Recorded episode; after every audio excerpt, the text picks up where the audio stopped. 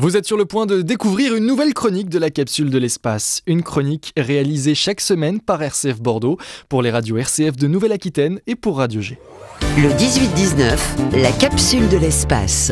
On en a l'habitude le mercredi, on termine avec vous, Julien Rullier, bonsoir. Bonsoir Blandine. Cette semaine, un phénomène exceptionnel a eu lieu, Julien. Oui, un phénomène merveilleux que l'on observe habituellement que dans les régions proches des pôles, en Suède, en Finlande ou au Canada parfois.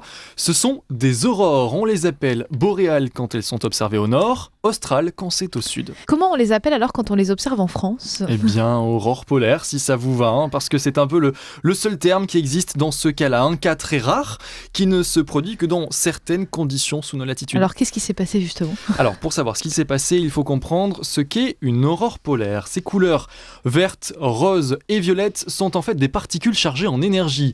Des particules régulièrement émises par le Soleil et si elles sont visibles de façon très intense à certains moments, c'est parce que notre étoile en a expulsé une très grande quantité. C'est ce que l'on appelle une éruption solaire. Lorsqu'une éruption de ce type projette ces particules en direction de la Terre, elles entrent en interaction avec le champ magnétique de notre planète et poussées jusqu'au pôle, elles émettent de la lumière au contact de notre atmosphère. Et si le phénomène est rare en France, c'est parce que ce champ magnétique nous protège plus ici qu'au pôle, sous d'autres latitudes, qu'elles soient plus au nord ou plus au sud, le champ magnétique est moins présent. Les particules solaires entrent donc en contact direct avec notre atmosphère et deviennent visibles pour le plus grand bonheur des personnes présentes sur place. Alors c'est fréquent ce type d'éruption, Julien? De plus en plus, oui, le Soleil fonctionne par cycle. Un cycle se renouvelle tous les 11 ans environ, tous les 5 à 6 ans donc. Son activité varie de calme à très agité. En 2024, notre étoile sera arrivée au terme de son cycle de 11 ans au pic de son activité.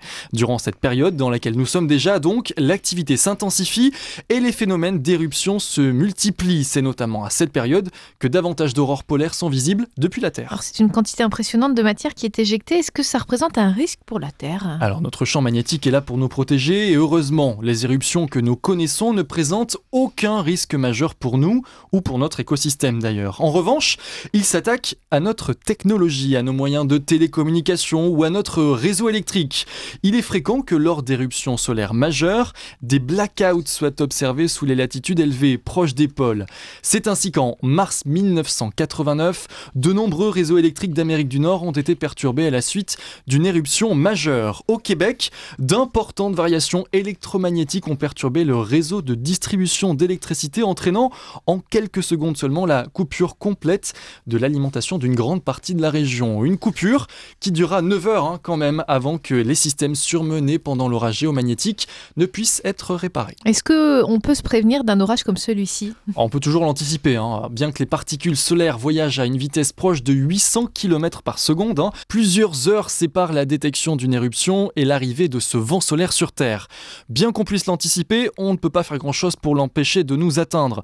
Le champ magnétique terrestre fera son travail en nous protégeant au maximum, mais des perturbations restent possibles, mais prévues dans les régions les plus proches des pôles. En clair, il ne faut pas s'en inquiéter. Non, pas d'inquiétude à avoir, il faut juste les admirer, Blandine.